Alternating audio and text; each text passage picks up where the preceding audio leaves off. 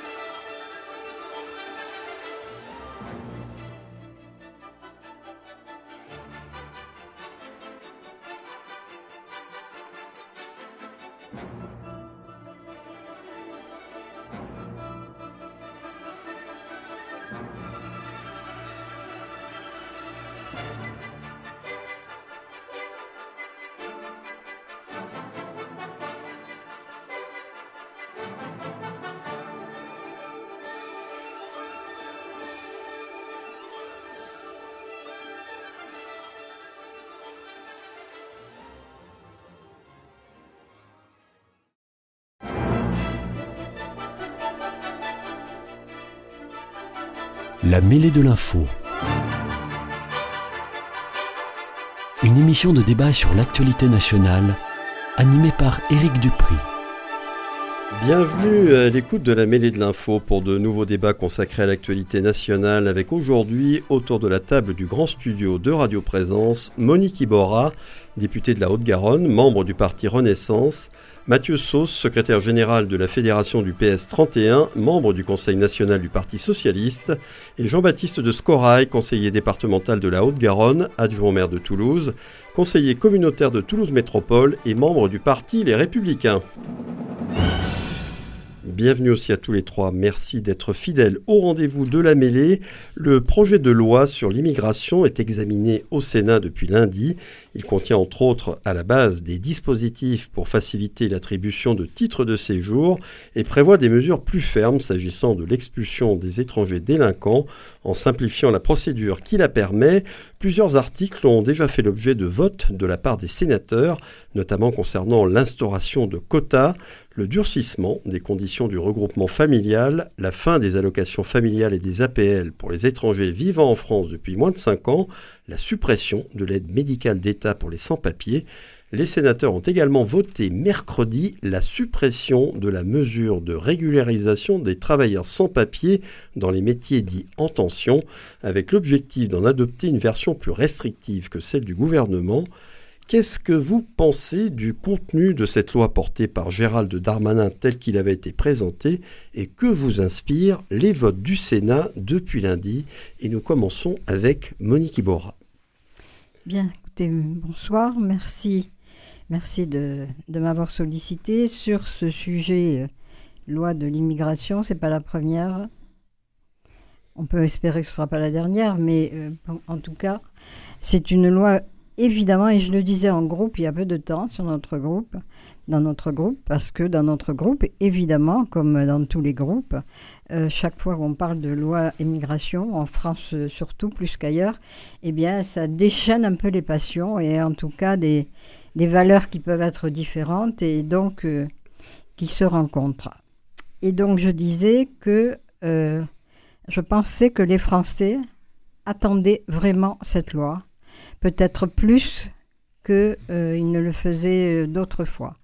Et que notre rôle, à nous, me semble-t-il, euh, députés, c'est bien de les entendre quand même, au-delà même de ce qui nous anime chacun depuis des années, avec des options qui sont différentes, et que l'important pour nous, c'était de dépasser ça pour voir en effet ce que l'on pouvait faire pour répondre à une situation qui n'est pas la situation euh, qu'on connaît habituellement.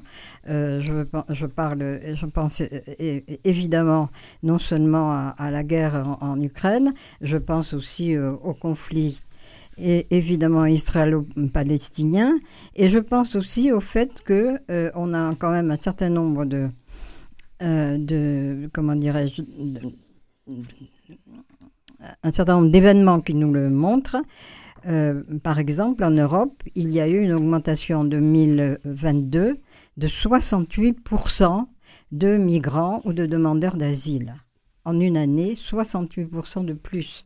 Et donc, ça va continuer. Ça va continuer du fait du climat. Ça va continuer d'un bon nombre de choses. Et que donc, la loi que nous avons actuellement, la loi que nous avons actuellement, qui n'est pas celle qu'on va proposer, fait que euh, on pense être obligé de la modifier. De la modifier dans quel sens? Dans le sens de plus de fermeté, dans le, dans le sens de euh, aussi euh, d'avoir le souci d'une véritable intégration, mais pas une assimilation, une intégration qui passe par le travail, d'abord, et puis aussi une simplification des procédures, parce qu'on se rend compte que, d'une certaine manière, euh, euh, les, étrangers qui arrivent chez nous doivent avoir aussi un certain nombre de protections. Eh bien, aujourd'hui, ces protections sont euh, beaucoup plus importantes que euh, celles que on voudrait finalement donner. Ceci dit, je ne partage pas, loin de là, ce qui a été fait au Sénat, en tout cas dans leur totalité ça ne nous a pas étonné dans la mesure où euh, le Sénat a une majorité de droite qui, au niveau des valeurs, évidemment, a toujours défendu beaucoup plus de fermeté que ce qu'on faisait jusqu'à présent, quel que soit le parti politique d'ailleurs, et qui voulait marquer vraiment leur empreinte, et pourquoi pas, euh, sur, euh, sur cette loi qui considère étant la nôtre, c'est-à-dire n'étant pas forcément à la hauteur, qu'ils ont particulièrement durci. Alors, on peut comprendre, en effet, qu'il nous faut limiter l'immigration. Il faut la limiter. Mais il faut la limiter, euh, comment dirais-je, en tenant compte euh, déjà, et c'est ce qui nous est reproché, ben, il y a deux choses finalement sur lesquelles, je vais aller vite, sur lesquelles le Sénat est, est intervenu. C'est sur la suppression de l'aide médicale euh, aujourd'hui. Et là, moi, je ne peux pas être d'accord. Et c'est pas un problème, si vous voulez, idéologique. Euh, c'est que on se rend compte, bien sûr, que d'abord, c'est en effet, c'est euh, milliard 4 ou un milliard 7, on peut considérer que c'est beaucoup. Mais si ces personnes n'étaient pas soignées, ce serait quand même au minimum autant, si ce n'est plus. Et d'autre part, ce serait un problème de santé publique et qu'il nous faut être vigilants là-dessus. Donc, sur leur proposition, alors ils n'ont pas supprimé complètement, hein, il faut dire ce qu'ils c'est. c'est une, ils l'ont, ils l'ont transformé, ils l'ont réorienté en mettant un panier d'urgence finalement qui ça pourrait être euh, en, effet euh, euh, gardé. Et l'autre, ça a été vraiment alors la fin des allocations familiales, des prestations sociales, etc. pour tous les gens qui travaillent quand même, qui travaillent sur notre territoire euh, moi, ça, je ça, je peux pas l'entendre. Euh, honnêtement, je ne peux pas l'entendre. Cette diminution de... Donc c'est pour les étrangers vivant en France depuis moins de 5 ans, ce qui a été euh, proposé en tout cas. Oui, d'accord, mais sur moins de 5 ans, il y en a qui travaillent quand même. de toute façon, et qui sont intégrés d'une certaine manière. Donc ça, moi personnellement, je pense que quand ça reviendra à l'Assemblée, on ne le gardera pas. Et sur le, regroupement familial, on peut en effet décider que ce regroupement familial, il peut être non parce que euh, avoir quelqu'un sur le territoire qui travaille et qui est inséré faisant venir leur famille, euh, on ne peut pas non plus empêcher le regroupement familial. Simplement, ce qu'ils ont demandé, c'est un regroupement familial de 20, ils ont exigé 24 mois de présence contre 18 actuellement. On peut peut-être l'entendre, ça, on peut euh, euh, l'entendre. Donc, euh, et sur. alors là où ils ont. ce fameux article 3, où il s'agit en effet de. Supprimer la, mesure de régularisation des travailleurs sans papier dans les métiers dits en tension. Bon, ils n'ont pas supprimé.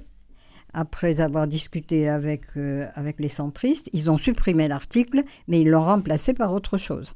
Et ils ont durci en effet, euh, dans la mesure où ils ont la, circulaire Valls avait, avait, prévu, en effet, euh, cette possibilité et ils ont modifié les critères, ils les ont fait beaucoup plus durs et d'autre part avec euh, une intervention du préfet euh, qui doit en effet être très vigilant et qui peut se faire aussi finalement cas par cas. Mais l'article 3 qui a été supprimé a été réécrit. Dans une version plus restrictive. Alors, après cette première intervention très complète et très claire de Monique Iborra, Mathieu Sauze, vous, qu'est-ce que vous pensiez de la loi telle qu'elle avait été présentée et que vous inspirent les votes des sénateurs depuis lundi sur un certain nombre de mesures qui étaient dedans? Alors, déjà, sur la, la genèse de la loi. En somme, il y a quand même une loi qui existait hein, sur, l'immigration. C'est pas si évident de ça euh, que d'intégrer euh, avec des papiers euh, la vie sociétale française, en tout cas.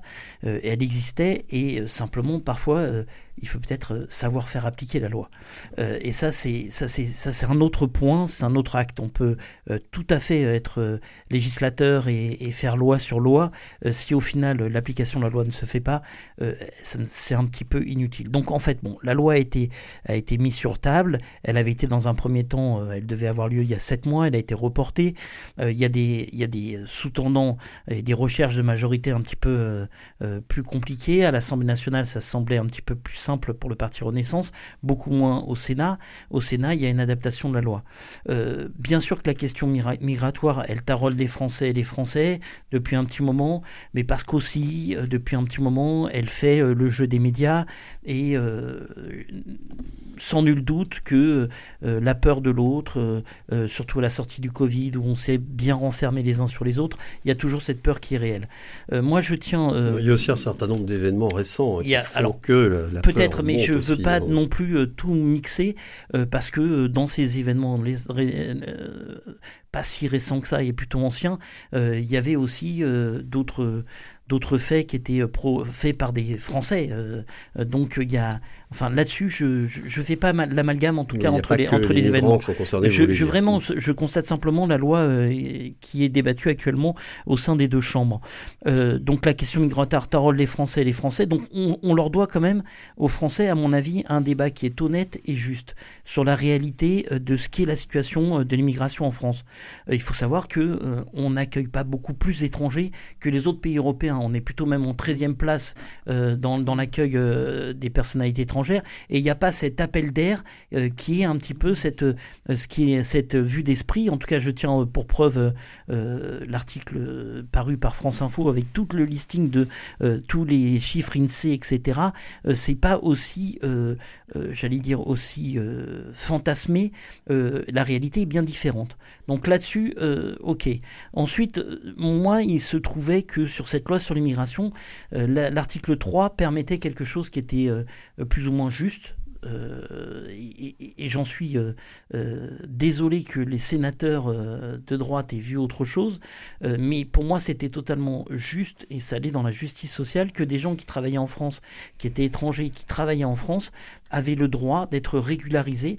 Euh, ils ne deviennent pas français, hein, parce qu'on confond tout. Hein. L'amalgame est totalement fait euh, sur même les, la sémantique utilisée dans cette loi d'immigration. Simplement, on, les, on, on, constate le fait qu'ils travaillent, qu'ils génèrent donc à la fois de la richesse pour notre pays, qu'ils génèrent des cotisations aussi pour notre pays, et qu'en contrepartie, on leur offre la possibilité de travailler avec un papier, parce que jusqu'alors, lorsqu'ils rentrent du travail pour aller chez eux, ils sont susceptibles de rencontrer, d'être euh, d'être contrôlés et d'être donc mis sans papier, et donc d'être euh, placés en OQTF, et donc d'être expulsables.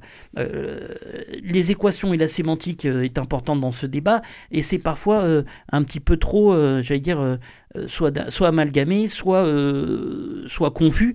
Mais en, réalité, c'est ça euh, l'article 3. Donc ça, par contre, oui, je suis totalement contre.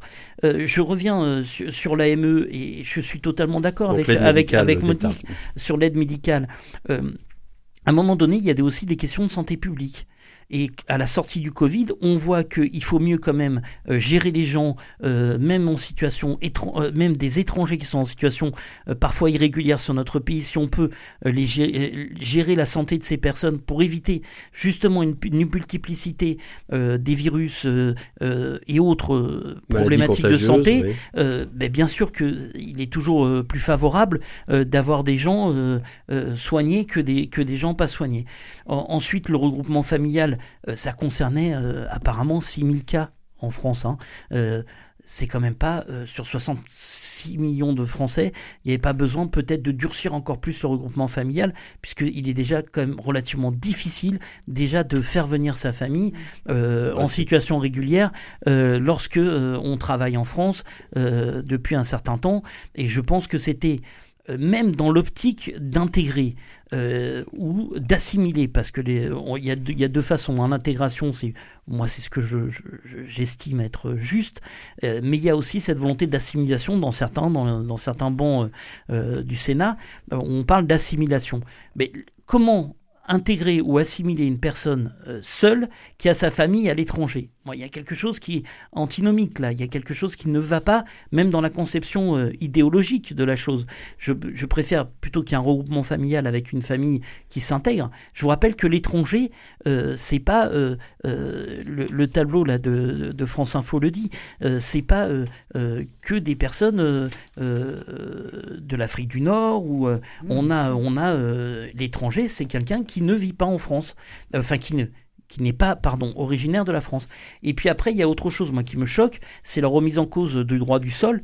Euh, ça, par contre, pour moi, c'est choquant, parce que euh, ça fait partie des choses euh, qui permettaient euh, écoutez, regardez un petit peu euh, euh, les noms, la consonance de nos noms. Bon, moi, il se trouve que je m'appelle Sauce, mais d'autres peuvent s'appeler avec des consonances plutôt espagnoles, italiennes, polonaises, latines, peu importe. Eh ben, c'est parce qu'il y a eu ce droit du sol à un moment donné, parfois, qui a permis à ces gens d'être intégrés plus facilement à la France et d'être euh, des fers de lance euh, de notre patrie, de notre nation, euh, quelques générations après. Donc il faut, voilà, il faut, éviter de remettre tout en cause comme ça sur cette loi sur l'immigration au Sénat. On aura l'occasion peut-être d'y revenir au cours du débat. Probablement. Alors maintenant, on va donner la parole à Jean-Baptiste de Scorail, qui va pouvoir répondre aux mêmes questions que vous, bon, sur la loi d'abord telle qu'elle était, et puis euh, sur les différents votes qui ont déjà lieu au Sénat. Alors, je vais parler à titre personnel, parce que euh, moi, je vais avoir la dent dure sur les partis qui nous ont gouvernés depuis, depuis 45 ans, à peu près, puisque c'est à ce moment-là, je crois, si je ne me trompe pas, que Valéry Giscard d'Estaing a... Euh, permis le regroupement familial. c'est 74 euh, avec Jacques euh, Chirac, le Premier ministre à l'époque. Donc, euh, dans un contexte les partis de droite, pour moi, ont autant leur responsabilité que les partis de gauche sur ce sujet-là. C'est un sujet grave, un sujet où effectivement il faut avoir, il faut faire preuve d'humanité. J'ai l'impression, alors je vais peut-être aller à l'encontre de mon parti, mais c'est comme ça, qu'on fait de cette loi une loi politicienne. Et ça, ça me gêne quelque part. Pourquoi? Parce que, effectivement, comme le disait tout à l'heure Mathieu, il y avait déjà des lois qui avaient été faites à ce moment-là pour euh, régler euh, le problème de l'immigration. Moi, je fais une différence entre l'immigration légale, des gens qui ont euh, des papiers, et des gens qui n'ont pas de papiers. Déjà, occupons-nous des gens qui ont des papiers, essayons de les intégrer. Et ceux qui n'ont pas de papier, soyons, entre guillemets, sans pitié sur ceux qui n'ont pas de papier. S'ils n'ont pas de papier, ils sont venus régulièrement en France, donc dans ce cas-là, il faut leur demander de repartir, d'une façon ou d'une autre. Euh, de manière légale, bien entendu. Et, il faut se battre là-dessus. Je reviens sur le droit du sang et le droit du sol. Effectivement, moi je suis plutôt pour le droit du sang. Pourquoi? Parce que quand on voit des cas comme à Mayotte, on s'aperçoit que euh, c'est la porte d'entrée de manière importante d'une certaine immigration, puisque euh, les gens euh, des Comores, etc., viennent, et souvent les femmes essayent de venir accoucher à Mayotte pour avoir des papiers français. Donc il y a quand même une problématique. Je ne dis pas qu'il faut absolument que du droit du sang, mais je dis qu'il faut aussi englober ce problème-là, qui est une porte d'entrée par rapport à, par rapport à, l'arrivée des étrangers. D'autre part, dans ce qu'a voté effectivement le Sénat, enfin, je ne veux pas être avec ma famille politique, mais c'est purement politicien. On sait très bien que ça va être rejeté.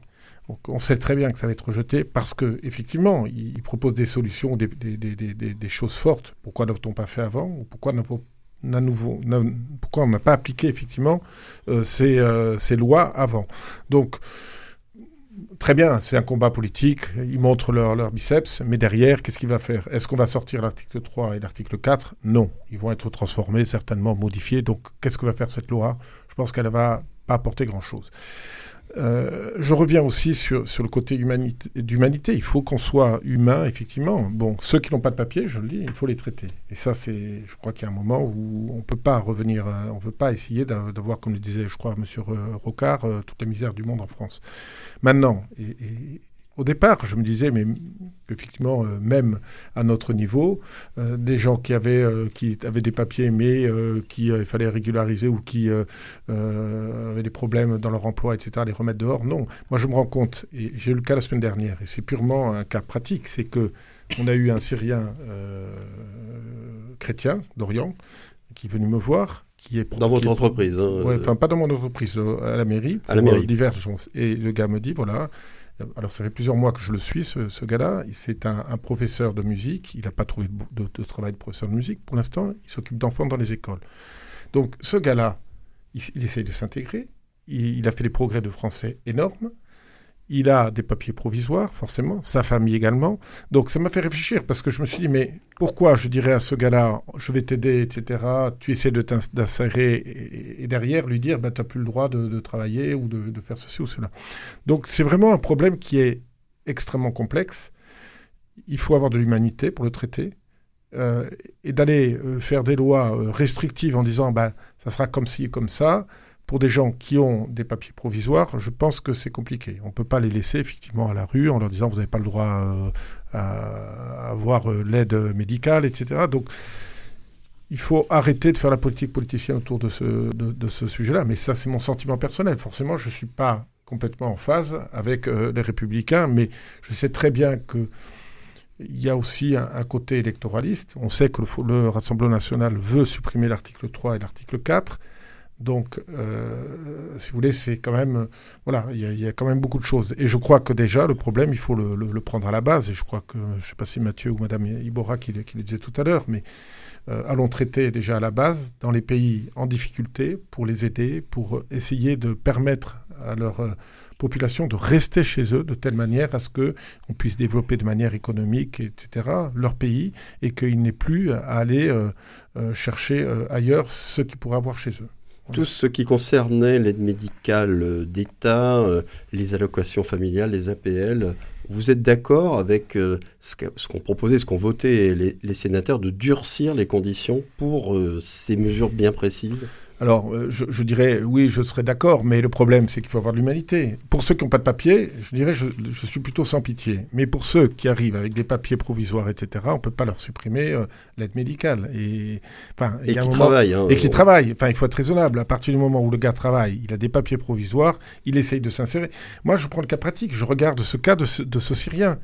Parce que, effectivement, euh, j'aurais pu dire, bah oui, bah, il a qu'à se démerder, il se débrouille, et puis voilà. Mais qu'est-ce que ça va faire? Ça va faire, euh, je sais rien, des, des, tas de, gens qui vont traîner dans la rue euh, en train de mourir parce qu'ils ne sont pas soignés, parce qu'ils n'ont pas ceci, parce que cela. À partir du moment où le gars travaille, qu'il a des papiers, qu'ils soient provisoires ou des papiers, il y a un moment où je trouve que ce serait malhonnête de ma part par rapport à ce que je pense, par rapport à ce que je suis, de dire qu'ils n'ont pas droit euh, à l'aide médicale, même si ça coûte cher. Je crois qu'il y a un moment où il faut être sensé. Monique Iborra. Peut-être juste euh, quelque chose sur lequel peut-être on n'a pas assez insisté, et qui est même euh, à l'origine de cette nouvelle loi, c'est finalement de faire, peur de, de, faire preuve de fermeté, en particulier en élargissant tous les critères qui permettent d'expulser les étrangers qui bénéficient de protection absolue et qui sont coupables euh, d'actes euh, bah, répréhensibles et qui tombent sous la loi. D'une certaine manière. en France, on s'insère pénalement répréhensible. Effectivement. Et, et donc, euh, pour donner la possibilité, en effet, d'être efficace, parce que la loi, il suffit pas de faire la loi pour être efficace, même quand on l'applique parce qu'il y a des retards énormes, il y a une technocratie importante. Des dossiers. Et donc, si vous voulez, alors que dans la loi, a priori, on peut dire voilà ce qu'il faut faire, eh bien, euh, l'autorité administrative fait que les choses ne se font pas telles qu'elles étaient prévues. Et donc, de ce point de vue-là, et encore une fois, c'est ce que j'ai dit moi-même en groupe, devant le ministre, au ministre, j'ai dit, moi, je, je, veux bien soutenir cette loi, à condition qu'elle soit efficace. Parce, et pour qu'elle soit efficace, il faut modifier ce qui existe aujourd'hui. Et de ce point de vue-là, il faut beaucoup de fermeté. Il ne faut pas d'idéologie, il faut beaucoup de fermeté. Et je crois que c'est ce que les gens attendent. C'est que ce que les Français attendent. Que la loi soit appliquée, qu'on donne les moyens pour qu'elle le soit. Déjà, et puis qu'on renvoie qu'on renvoie les gens chez eux quand ils sont pas euh, républicains. C'est ça l'application de la loi. Ça, hein. c'est très très important. Oui, mais l'efficacité dans la loi, il faut la rechercher et il faut l'obtenir. Sinon, en effet, comme vous le disiez, bah, ça restera faire une loi supplémentaire? Alors, il y, a une chose, c'est qu'il y a des associations qui ont vu dans ce projet de loi, euh, avant même qu'il soit voté au Sénat, hein, euh, en tout cas pour certains des articles, une vision utilitariste des étrangers. là, on parle évidemment de, de ce qui concerne les, postes euh, qui sont vacants dans les métiers dits en tension. Il y en a même qui ont parlé de régression raciste. Mathieu Sauce, est-ce que vous trouvez que c'est excessif de dire ça ou qu'il y a une certaine réalité je veux, derrière Je veux revenir sur les derniers propos euh, tenus parce que il y a quelque chose qui m'ennuie. C'est que la réalité du terrain, elle est tout autre. Et ce qu'a soulevé euh, M. de Scorail, enfin Jean-Baptiste de Scorail, ce qu'il a soulevé est totalement réel parce qu'il a eu un contact individuel et humain avec une autre personne, euh, euh, fraternelle, etc. Et lorsqu'on voit à Toulouse qu'il y a 311 gamins, c'est reconnu, le chiffre est officiel et l'officialisé, 311 gamins qui ce soir vont dormir dans la rue. Je crois que la France, d'abord, accueille mal. Alors avant de parler d'intégration, il faut quand même mieux accueillir.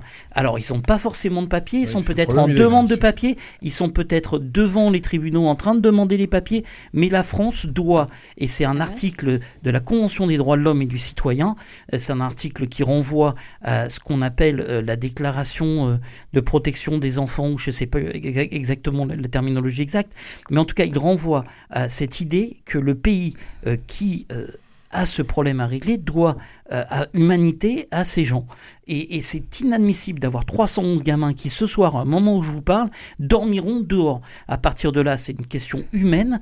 Comment est-ce qu'on règle le problème? Je ne crois pas que la loi sur l'immigration règle ça, puisqu'au contraire, elle, elle, durcit les cas existants en France euh, par, cette, par cette suppression de l'article 3, euh, par, par une régularisation qui n'est pas importante des gens qui travaillent en France, donc qui font tous les efforts nécessaires pour l'intégration à notre pays elle ne règle pas ça. Donc j'espère et que le retour à l'Assemblée soit plus favorable et qu'on trouve l'hypothèse de ça. Moi, je n'y crois pas au retour de l'Assemblée parce que contrairement à, Madame Ibora, je pense que euh, Monsieur Darmanin euh, joue un jeu dangereux euh, électoral et politicard qui fait qu'il veut chercher une majorité de droite, ce dont rêve Renaissance, pour élargir encore plus le cursus de leur majorité et peut-être prévoir pour l'avenir un avenir individuel en tout cas euh, à son égard euh, plus important. Et je pense que ça fait partie des motivations qui le poussent au Sénat à se taire lorsque euh, sa loi est remise en question telle qu'elle a été faite par les sénateurs notamment Bonne Carrère un sénateur du Tarn.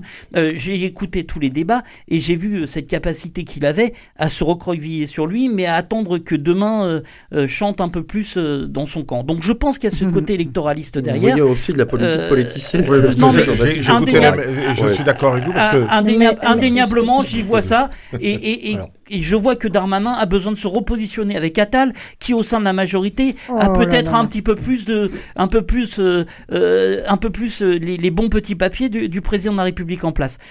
Contre, la question La question sur les associations là, qui voient une régression raciste, une vision utilitariste des étrangers, s'agissant bon, de ces postes à pourvoir dans les métiers C'est un peu une extrapolation de. c'est un peu une extrapolation de, de, mes propos.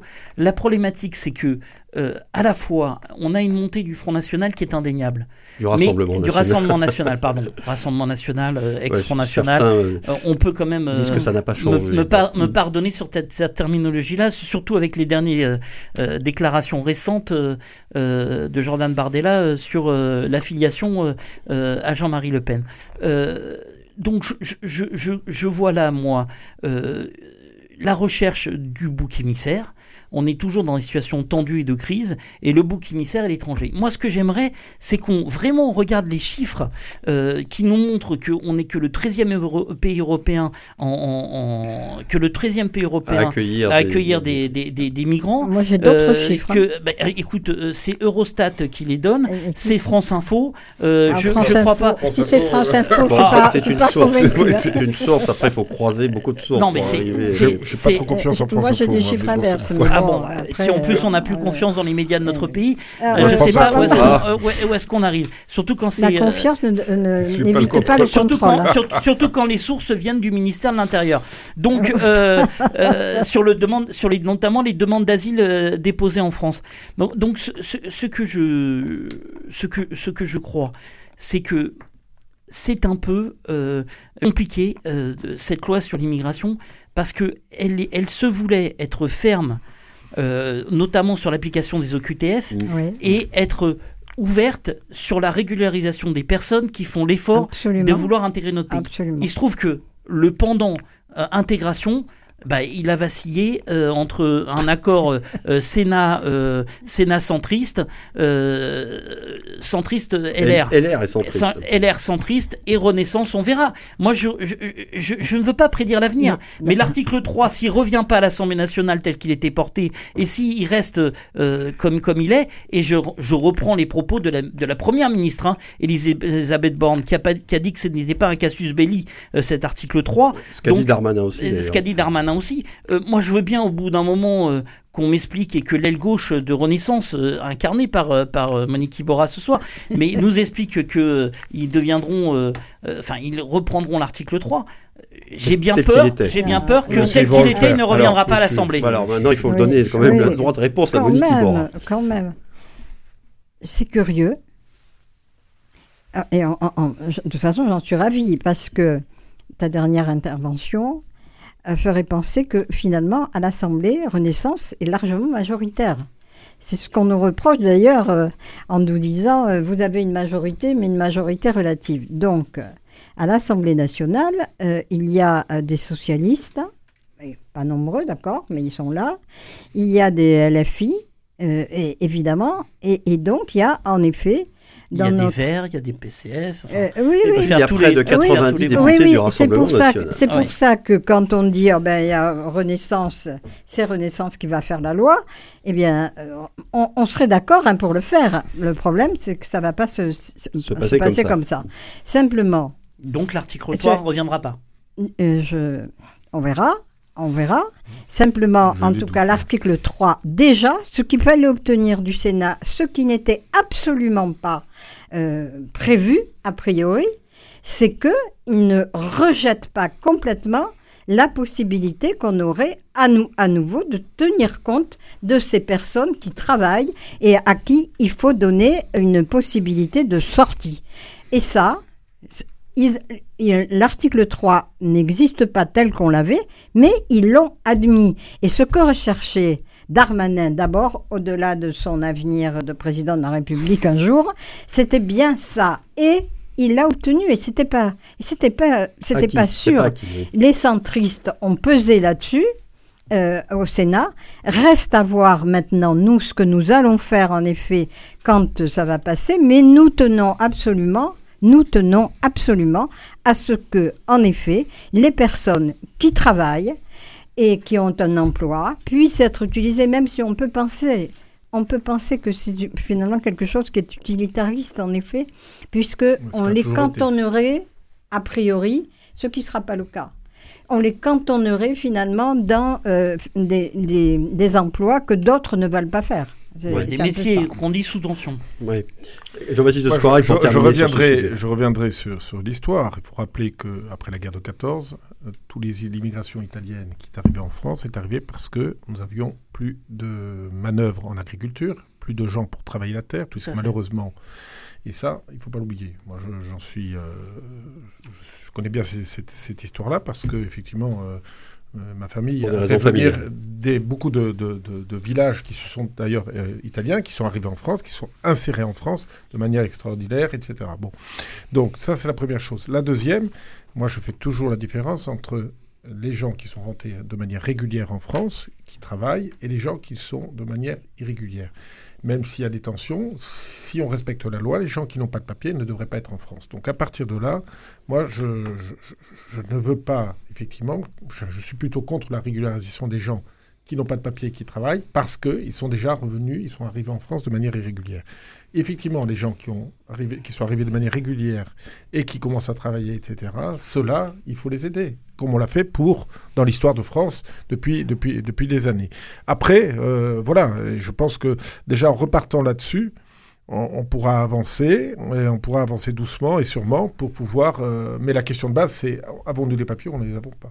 Juste, juste, très rapidement, dans l'équation euh, donnée par, par Monsieur de Scoray, il y a juste une chose qui ne va pas, il y a un facteur X qui s'appelle fuir le pays euh, lorsque le pays euh, est, ça, est, est menacé. Mais fuir des papiers, ils peuvent avoir des papiers en. Non, non, non, non, non, non, non, non, non, non, non, L'asile politique existe. Ça fait partie des, des, des, gens qui peuvent le demander euh, lorsqu'ils arrivent en France. Et la plupart des sans-papiers, en tout cas moi que j'ai croisé, puisqu'il se trouve que je suis parent d'élèves et que je suis à l'FCPE, et tous les quatre matins, moi j'ai le droit à l'appel de la directrice me disant le petit copain qui est dans la classe de votre fils, Victor, euh, ben, malheureusement ce soir il a dormi dans la rue. Et lorsqu'on fait une étude de la comment euh, cette personne est arrivée en France, lorsqu'on regarde bien, eh ben on se retrouve avec des mamans parfois seules et isolées euh, qui, ont, euh, qui ont fui le Niger et, et, parfois des violences au, Nigeria.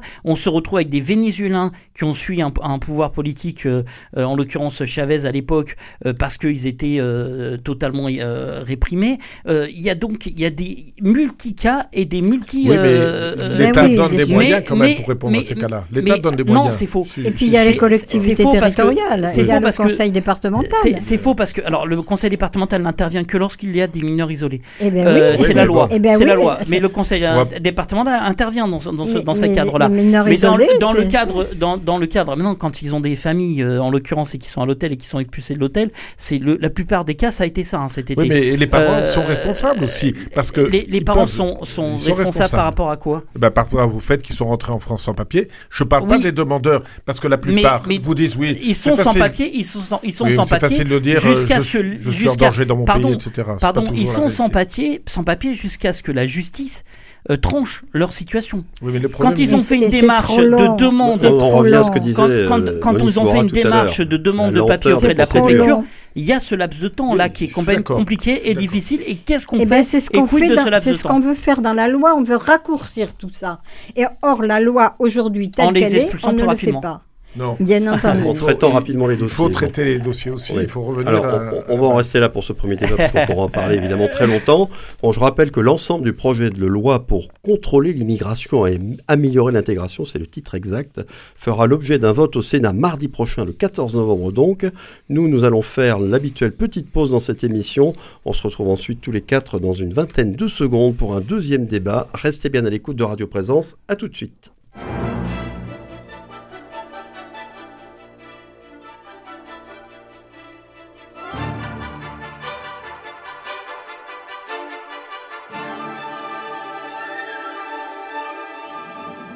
La mêlée de l'info, Éric Dupri.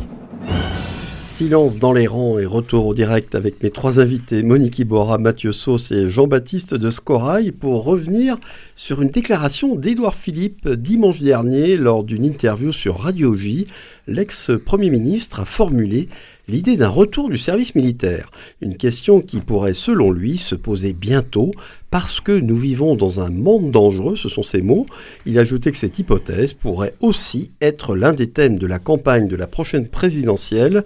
Est-ce que vous considérez, vous aussi, qu'une restauration du service militaire est une question qui mérite en effet d'être posée les risques de conflits armés sur notre territoire ou à sa, ou à sa périphérie d'ailleurs étant aujourd'hui une éventualité qu'on ne peut plus exclure comme c'était le cas dans les années 90, au moment où le service national a été supprimé à l'initiative de Jacques Chirac. Alors, Jean-Baptiste Il n'a pas été supprimé, suspendu. Suspendu, bon, d'accord, dans les faits, voilà. Alors, pour répondre à, cette question, euh, effectivement, euh, je trouve que ce ne serait pas une mauvaise chose, mais moi, j'étais, il se trouve que j'étais euh, dans l'armée au moment de, la suppression, effectivement, du, enfin, de la suspension, puisque je viens de dire du, suspension qui, faits, service national. C'est une suppression. Et j'étais contre. Pourquoi? Parce que je trouvais que le service national assimilait des tas de classes, des gens différents, etc. Et je trouvais que c'était une bonne chose. Mais vous l'avez vécu de l'intérieur. Je pensais hein. qu'il fallait effectivement peut-être raccourcir. Ce... Oui, pourquoi pas. Ce qui avait déjà été fait. ce qui avait été fait. Voilà. Et, et, surtout, il fallait euh, arrêter de pistonner les fils à papa pour qu'ils ne fassent pas leur service militaire. Déjà, on aurait eu ça.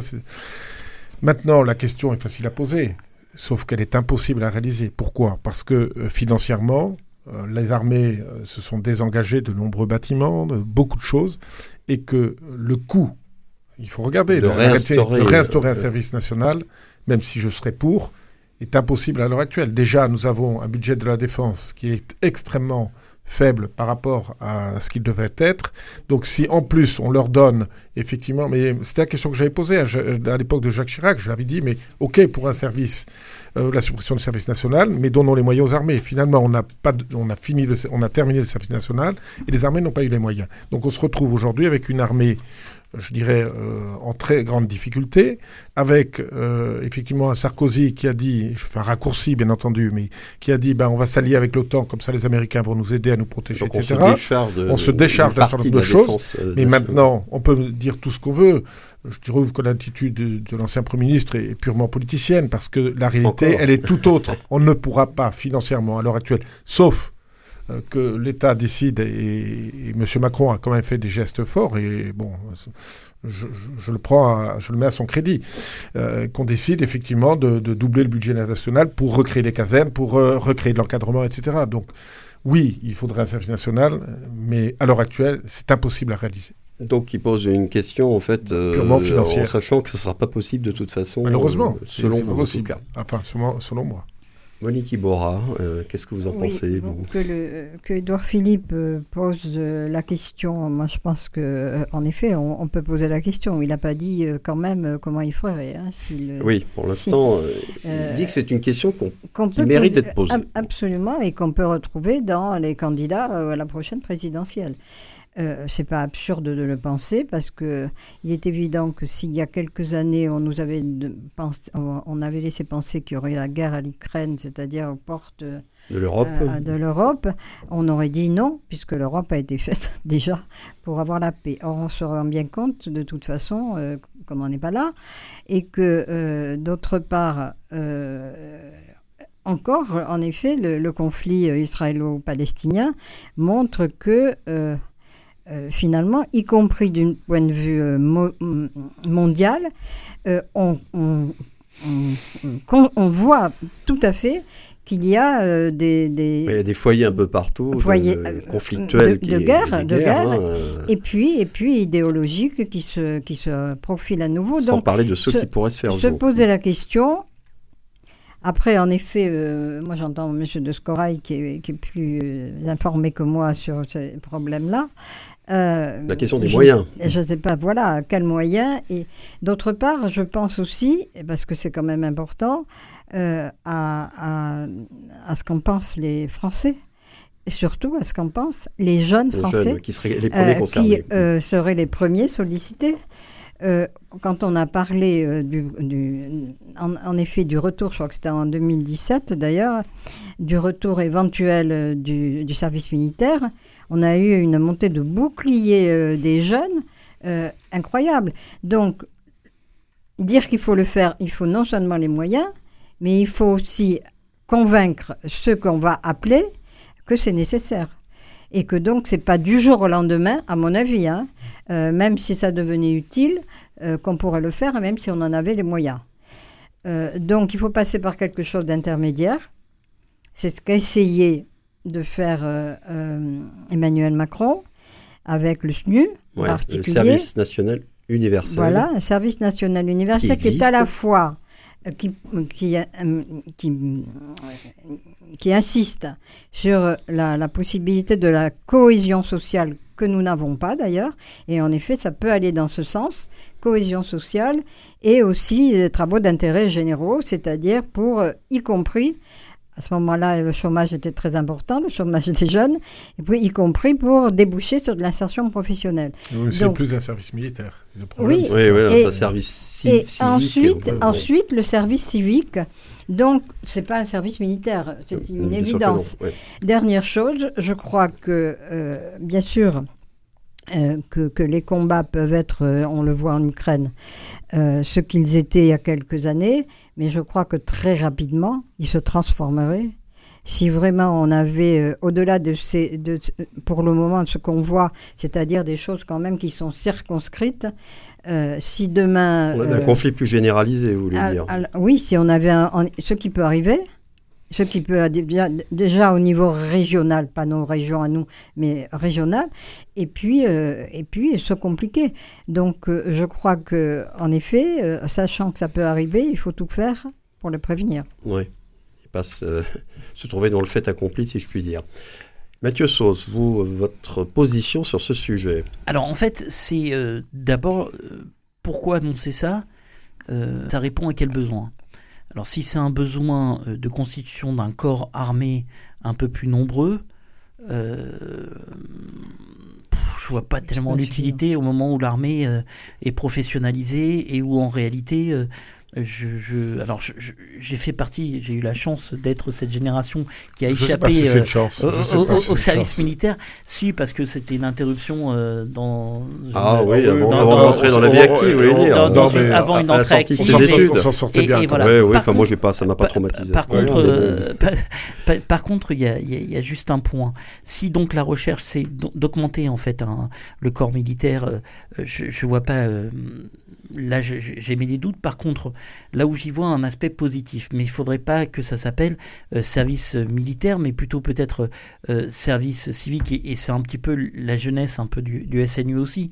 Euh, c'est l'idée peut-être qu'une photographie se fait d'une génération à un instant T d'une classe d'âge, ce qui permet aussi d'avoir pendant six mois de façon égalitaire et universelle les jeunes réalisant quelque chose, un projet commun, et peut-être euh, j'allais dire, renforcer euh, l'idée de nation et l'idée d'appartenir à une nation, une euh, à une communauté, nationale.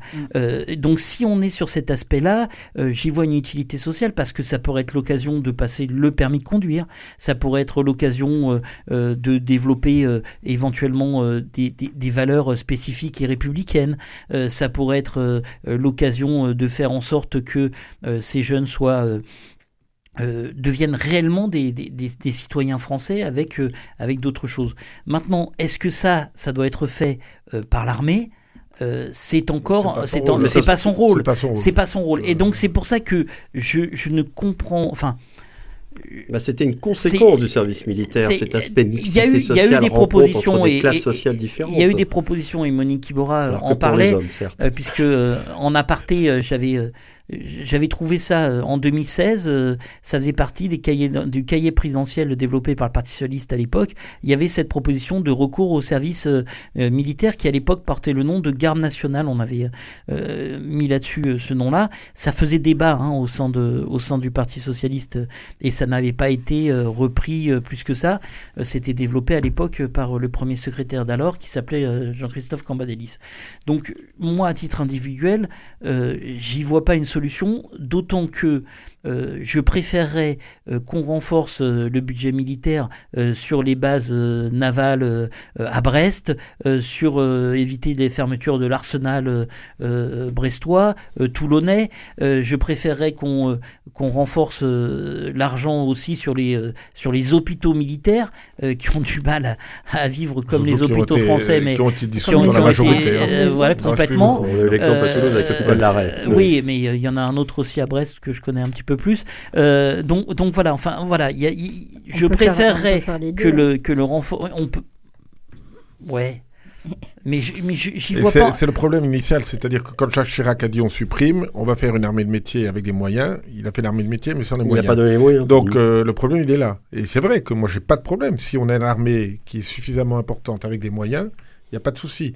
Là, on constate que ce n'est pas le cas. Après, euh, effectivement, euh, c'est sais pas important. si Il faut ça- savoir si c'est un service civique qu'on veut faire ou un service mi- Tout à militaire. fait. C'est pas pareil. Il faut trancher, c'est pas la même non, chose. c'est pas pareil. C'est les ça peut moyens être sont une pas les mêmes non plus, Ça hein. peut être une transition. Ça peut. Parce que pour préparer les jeunes aussi, Après, encore il- une fois, encore une fois, euh, s'ils sont absolument opposés, ça, c'est compliqué. C'est compliqué. Ce serait compliqué tout d'un coup Après, euh, on peut de, faire de quelque dire chose de mixte. hein. On peut dire, euh, voilà, il y en a qui font un service civique comme c'était pour, euh, Donc, euh, pour volontariat. certains le volontariat et d'autres qui seront euh, volontaires, pour, pour être le dans- service pour le militaire. service Si je puis me permettre, à l'époque où c'était obligatoire, la grande majorité de ceux qui allaient faire le service national, comme on l'appelait à l'époque, n'y allaient pas non plus de gaieté de cœur, je peux Non, vous dire. c'est clair. Il faut, faut aussi Mais, rappeler ça. mais après, par contre, euh, ce qui m'ennuie un peu, c'est qu'encore, et on en parlait, mais c'est c'est les jeunesses qui sont encore euh, montrées un petit peu du doigt. Ils vivent déjà dans des, dans des moments d'anxiété. Oui, ça, ça Euh, rajoutait cruel, de l'anxiété, ah vous trouvez Euh, vous- euh, objectivement, euh, la planète euh, va pas vers le beau fixe euh, dans,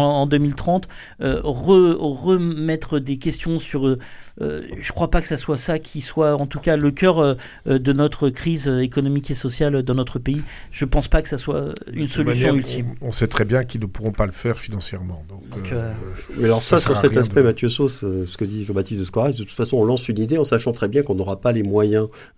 Ouais, si mais, si c'était une bonne idée, vous pensez que, bon, bah, si c'est une bonne idée, il faut y mettre les moyens, mais peu quoi importe l'idée. pour moi, c'est pas forcément une bonne idée. Mais, mais, mais si, si on considère que, c'est- enfin, c'est pas là-dessus, mais peu importe l'idée. Moi, je pense que si euh, une idée, euh, une décision politique pertinente. est pertinente, il faut y mettre les moyens et trouver les moyens de le faire. Euh, là, là, il se trouve que je ne vois pas euh, très honnêtement l'utilité. Je crois pas qu'au bout de six mois on devienne militaire, et je pense pas que il faut mieux peut-être renforcer euh, euh, les budgets de l'armée euh, s'il y a besoin à l'instant T.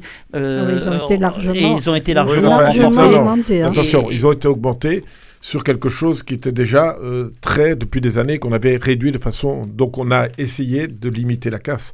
C'est c'est- Eh oui, une mais- fausse mais- augmentation. Alors, Ah Après, ah je l'ai mis quand même au crédit de, de M. Macron. même, Mais hein, c'est, ça fait des Après, années qu'on aurait dû euh, Étant avancer. européen convaincu, euh, peut-être que euh, Oui, mais sous l'égide de l'Europe. Ça, on en parle depuis Oui. tellement d'années.